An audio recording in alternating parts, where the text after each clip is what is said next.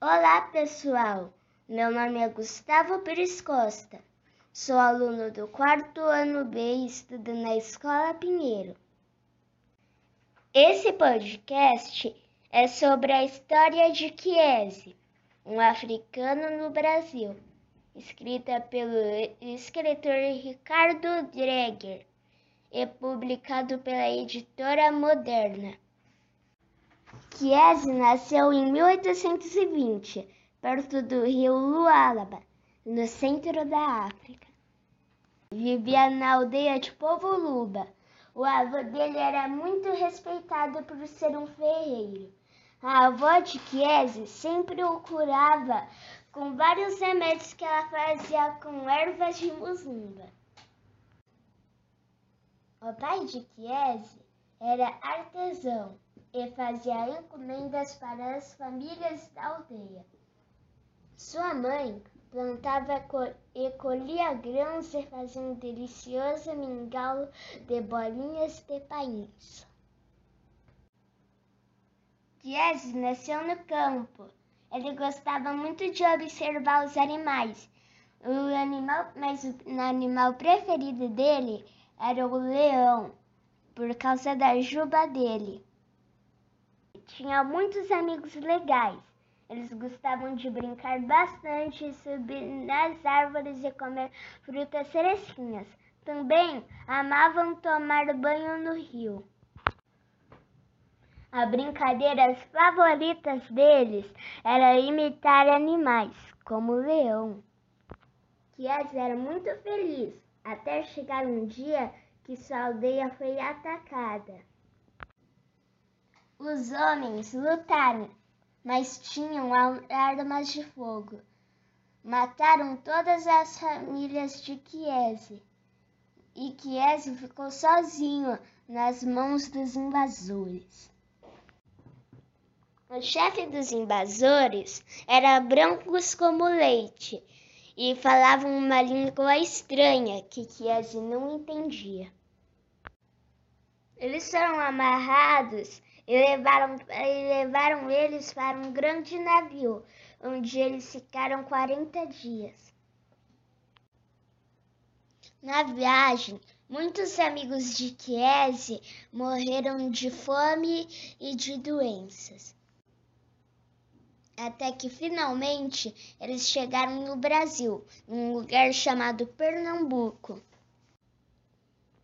Do navio, Chiesa e seus amigos foram andando para uma fazenda que tinha plantação de cana-de-açúcar. De dia, eles trabalhavam com a cana-de-açúcar. De noite, eles iam para a senzala dormir todos juntinhos. Já adulto, Chiesa foi para Ceará para trabalhar no novo sítio do seu patrão. Um dia ele encontrou uma bela menina chamada Maria, que era da aldeia dos índios dos Cariris.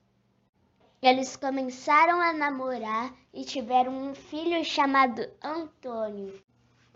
Depois de alguns anos, o sítio do patrão não estava indo bem. Ele vendeu Chiesi para um comerciante de São Paulo. Chiesi sofreu muito, pois teve que deixar Maria e seu filho Antônio. Chiesi foi trabalhar na fazenda de Campinas, em São Paulo.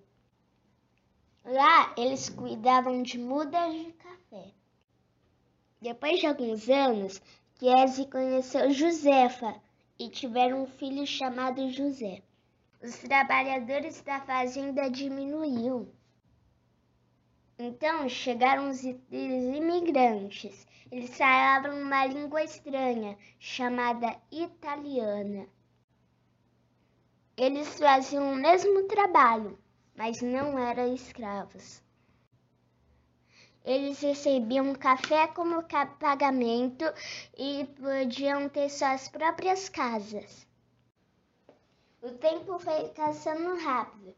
Chiesi começou a ouvir que os, uns escravos começaram a fugir, pois não tinham o mesmo direito que os imigrantes. Em 1888, o governador finalmente decidiu acabar com a escravidão. Chiesa Josefa decidiu partir para o Rio de Janeiro.